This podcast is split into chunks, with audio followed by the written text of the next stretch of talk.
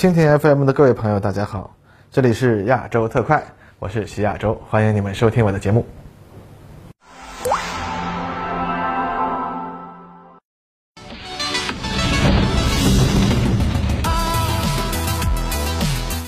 各位朋友，大家好，欢迎收看亚洲特快。那么今天呀，咱们就来谈谈这个火力不足恐惧症的故事啊。我们回到了演播室的第一期节目哈。话说这个词儿呢，似乎在中文互联网上已经成了一个被用烂了的梗了。每当呀电视新闻画面中出现这个炮兵射击、火箭炮、导弹齐射啊、飞机投弹这类的画面，就会开始有很多弹幕啊说这个火力不足恐惧症治愈啦这样的弹幕啊。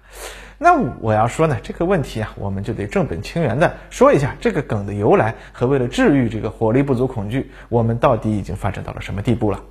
那么实际上呢，火力不足恐惧症这个梗呢，要从头说起的话呢，显然是朝鲜战争入朝初期的事情了啊。之前提到朝鲜战争的时候啊，有弹幕说啊啊，大家都不知道，啊朝鲜战争是中国近代距离世界先进水平最近的一次。啊，那不好意思的，这话说的，我说的好听点呢，是小朋友分不清朝鲜战争前期和后期；说的不好听点呢，那就有故意混淆视听、辱没入朝初期志愿军的味道了。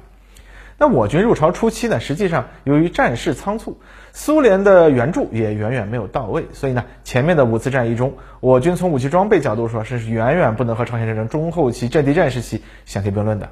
入朝之初啊，我军使用的武器装备主要分为国民党运输大队长送的美械和苏联转交的日本关东军日械为主。但是呢，国民党所谓的美械其实也远不能达到与美军的美械同等水平，甚至远远比不上当时南朝鲜军队的美械。步枪仍然是拉大栓，重机枪主要是水冷式，像样的美制大口径火炮那更是非常的稀少。而当时我军唯一能够使用的火力打击手段，当然就只有陆军的炮兵了。当时人民空军的实力那是远不足以为地面部队提供火力支援吧，但是这仍然呢受到极大的限制。雷社长啊之前曾经访谈过几位参加过长津湖之战的炮兵部队的老同志，据他们的回忆啊，入朝之前他们的装备水平呢已经达到了侵华日军啊关东军师团类似的水平，也就是啊从解放战争初期军级部队炮兵也只有七十五毫米野战炮，进化到了拥有日制一百零五毫米榴弹炮的水平。但是呢，牵引手段还是只有这个罗马化水平嘛。在美国空军在朝鲜的空中封锁，那也不是开玩笑的。所以他们的罗马化行军纵队一进入朝鲜就被美军空袭杀伤了。因此呢，实际上他们被迫将幸存的大炮隐藏起来，因为无言的战友啊，那些在解放战争期间立下汗马功勋的驼马们，已经死于美军空袭了。靠人力呢是无法长距离移动这些大炮的。因此，实际上在朝鲜战场初期，我军唯一能用的火力只有迫击炮、日制九二式步兵炮之类威力非常低，但拆解后呢能用人力搬运的武器。这也导致了呀，在战斗中我方火力严重不足，屡屡在美军结阵死守的时候难以突破。而到了朝鲜战争后期呢，随着我方也获得了大量的苏联援助，再加上将国内搜集来的各种火炮运到前线。在炮兵火力方面，虽然不能说和美军旗鼓相当，但至少呢也算是有了对抗的能力吧。而这个火力不足恐惧症呀，实际上也成了我们后来促进炮兵火力发展的依据。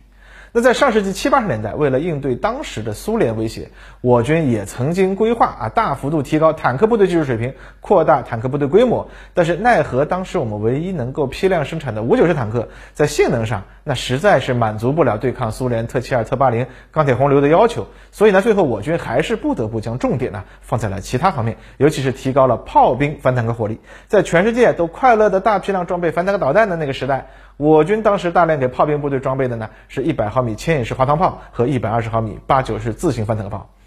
同时呢，我们当时的工业体系虽然造坦克呀不太行。啊，但是造大炮那还是没啥问题。因此呢，当时在坦克和其他武器难以满足需求的前提下，就开始给部队大幅度增强炮兵实力。在整个八十年代呢，逐步将一九七九年对越自卫反击战时一些乙类部队的军师炮兵拿来凑数的一百六十毫米迫击炮给换成了啊正经的加榴炮。再加上我们当时仿制苏联的 BM 二幺的八一式一百二十二毫米火箭炮。发展成熟之后呢，也开始在全军大量铺开，并且稍后呢又学习东欧国家的思路，开发了在这个基础上增加自动装填装置，提高火力持续性的九零式和八九式自行火箭炮。所以呢，进入九十年代的时候呀，呃，仅说硬件装备，解放军陆军距离世界先进水平差距最小的，大概就是陆军集团军和师团级炮兵在单位时间内投射弹药的重量的数字了。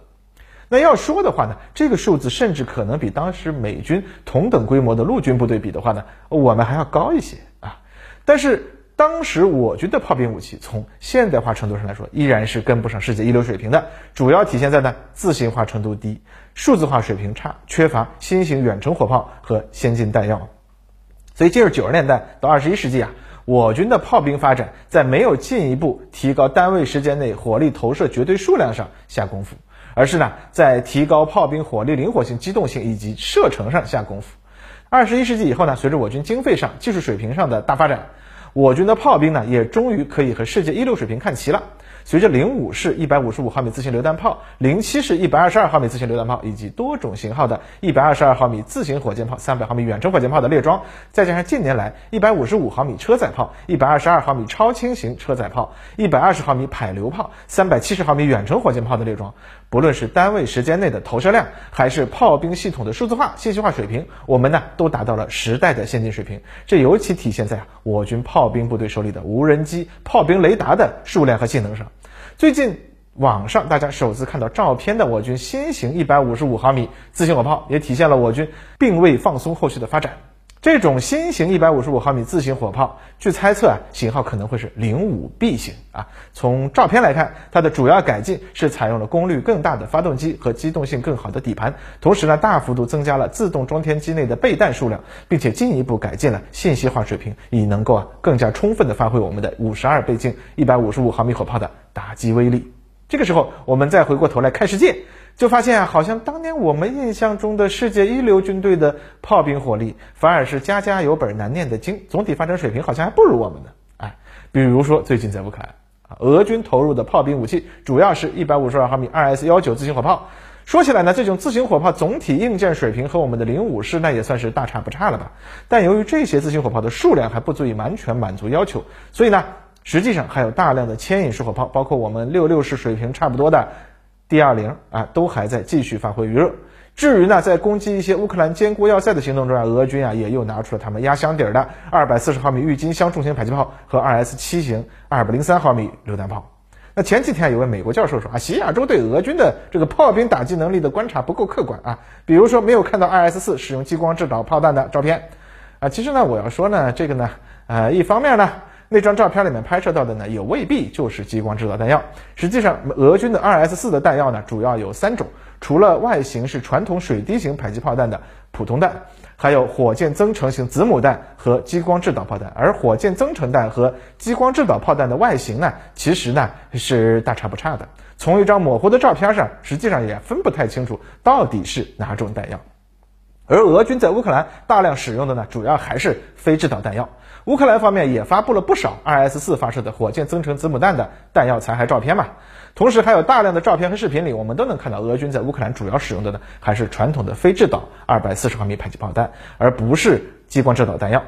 况且呢，俄军的激光制导炮弹啊，远远不是俄乌战争中才首次投入使用嘛，实际上在1985年，他们就已经在阿富汗战场上投入了激光制导炮弹了。所以呢，俄军投入激光制导炮弹本身它不是一个大问题。俄军本来确实是有这个弹药嘛，这就好像我们说俄空天军在乌克兰投放的弹药里面主要是非制导弹药，你非要发一个消息说俄军也扔了激光制导炸弹或者卫星制导炸弹，甚至发射了匕首导弹，然后说我们的观察不客观啊，不对啊，这个太主观，那这是不是就叫做断章取义了呢？二零二零年呀，俄罗斯的《祖国兵工日报》的杂志主编啊维克托穆拉科夫斯基发表的一篇文章，就谈及了二 S 四型自行火炮重新加入俄军现役的事情。他在文章里提到，在使用激光制导炮弹的情况下，二 S 四呢已经是俄军定点清除敌方地下掩体的一种廉价的火力打击手段了。但是这种武器的缺点呢依然是明显的。第一呢，射程太近，容易遭到对手的反制。另一点呢，就是不论如何，你必须首先找到目标才能进行打击，而仅仅装备了激光制导炮弹呢，也不过是提高了火力的效率而已。或者说呢，使用激光制导弹药解决的是呢发现即摧毁的问题，但俄军真正的问题呢是难以解决发现的问题。啊，此外呢，实际上俄军目前在乌克兰也已经投入了啊，包括 TOS 一和 TOS 二温压火箭炮。啊，这种武器呢，在打击坚固要塞时的效率也不会比 2S 四迫击炮差多少。更不用提俄军大量将原设计用于工兵排雷作业的火箭爆破装置用于城市攻坚作战。所以，俄军的问题说到底，那不在于火力不足。俄军的真正问题依然是我们之前视频里提到的问题，那就是炮兵火力虽然很强，但是前沿通信观察能力远不能满足炮兵充分发扬火力的需求。在俄军这次乌克兰战争中投入的实际情况来看，他们的无人机系统呢，仍然主要是掌握在旅甚至是更高级的指挥部手里，数量严重不足。而他们的动物园 M 炮兵雷达理论上呢，只配备给了旅，但实际上随着冲突发展，数量有所增加，有一些营级部队也能够得到炮兵雷达的加强。但是这种雷达的性能呢，呃，依然严重不足，难以追踪弹道较为低频。初速较高的现代化的炮兵火力，而且数量上虽然增加，但远远未达到能够给每个营级部队都配备的水平。因此，总体来说，俄军的炮兵信息化水平呢，啊，依然是远远不足的。其实，正如我们前面所说啊，即使是上世纪八十年代解放军那种背景之下，啊，凭借着强大的工业硬实力，我们也可以在单位时间内炮兵火力投射数量上追上世界水平。那俄罗斯今天，它当然更没问题了嘛。他们的火力不足恐惧啊，不是源于炮兵的投射能力上，甚至也不是炮弹打的是不是够准的问题上，而是整个目标保障和火力指引能力的不足上。这个结论呢，依然是很明确的。反过来说呢，乌克兰军队的炮兵火力其实从战前来看，和俄军并没有很大的差距。根据二零二一年国际军事平衡报告上的数字，乌军的炮兵系统数量相当可观。包括二百九十二辆 R S 一式一百二十二毫米自行榴弹炮，二百四十九辆 R S 三式一百五十二毫米自行榴弹炮，十八辆 R S 五式一百五十二毫米自行榴弹炮，二十五辆 R S 幺九式自行榴弹炮，九十六辆 R S 七式二百零三毫米自行榴弹炮。此外，还有五百一十五门各式牵引火炮，再加上四百辆啊一百二十二毫米、二百二十毫米和三百毫米的远程火箭炮。当然，乌军相比俄军的优势在于，他们能够通过北约提供的空中和卫星侦察情报，获得大量俄军的目标信息。但是，因为他们自身的炮兵数字化水平有限，真正能够利用这些信息的能力，那也是远远跟不上战场需求的。而乌军的本身炮兵数字化系统的水平呢，啊，还远远不如俄军。因此，在火炮阵地的展开和撤收时间等对于炮兵生存能力至关重要的数字上，那也是非常的难看。所以呢，在俄军陆空火力的绞杀之下，他们的炮兵损失非常大。毕竟，虽然俄乌的这个炮兵对抗有点菜鸡互啄的意思啊，但俄军呢毕竟是比较强的那只斗鸡啊，在脚上还绑了刀片，几下子就把乌克兰给抓得浑身是血。所以，乌克兰目前呢正在到处哭诉，请求北约补充他们的损失。据比利时的陆军知识啊，就是 Army Recognition 网站上总结的最新数字。目前，北约各国已经应允向乌克兰提供的火炮啊，包括爱沙尼亚承诺提供的 D 三零式一百二十二毫米牵引式榴弹炮，数量呢可能很少；美国、加拿大和澳大利亚提供的一百一十八门一百五十五毫米 M 七七七式牵引榴弹炮，啊，其中美国提供一百零八门。不过，由于拆除了数字化系统，这种火炮的实际作战效率应该也不会比其他的牵引式火炮更高。目前呢，已经出现了不少的战损，德国与荷兰。承诺提供十二门 PZH 两千自行火炮，啊，配套眼镜蛇炮兵雷达。不过这些装备目前尚未交付乌克兰。捷克向乌克兰提供了二十门达纳自行火炮和二十辆 RM 七零式一百二十二毫米火箭炮。法国提供了十二辆凯撒自行火炮。意大利表示可能提供 M 幺零九 L 和 PZH 两千，不过目前尚未定论。同时，他们批准意大利向乌克兰提供 FH 七零牵引式榴弹炮，目前已经有一些交付乌克兰，不过数量暂时不详。挪威呢交付了二十门 M 幺零九 A 三 GN 自行火炮，葡萄牙同意提供五门 M 幺幺四牵引式一百五十五毫米榴弹炮，波兰向乌克兰提供了十八门谢式一百五十五毫米自行火炮，后续还将增加六十门。斯洛伐克表示将提供八门祖斯纳二式啊一百五十五毫米自行火炮。美国批准交付四套 M 幺四二海马斯轻型高机动火箭炮，比利时向乌克兰交付了六十四门 M 幺零九 A 四自行火炮。英国呢最近宣布将向乌克兰提供数量不详的 M 二七零自行火箭炮，零零总总的这些万国造火炮加在一起，似乎基本可以抵消乌克兰前一阶段战争中炮兵部队的损失了。而且呢，虽然这些系统呢来自不同的国家，但其中具备数字化信息化能力的火炮应该都具备北约数字接口，因此其实际的信息化能力应该说呢还要超过俄军。那么接下来就要看乌克兰能否玩转这些万国造火炮了。那其实呢，火力不足恐惧症的问题呢，在现代条件下，更多的呢，应该归结为火力未能精确引导到目标头上的问题。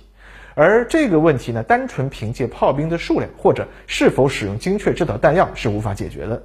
关键的呢，还是通信、观察、目标保障的问题。而这个问题目前对于俄乌双方来说都很难得到根本性的解决。这也就是为什么俄乌冲突啊，本质上仍然是一场停留在过去的战争。而未来的呢，潜在的那场渡海登陆作战，才会是一场改变全世界军事教科书的军事行动。那这个世界上呢，总会有人觉得啊，谁谁谁能，所以我也能；或者谁谁谁不行，所以你也不行。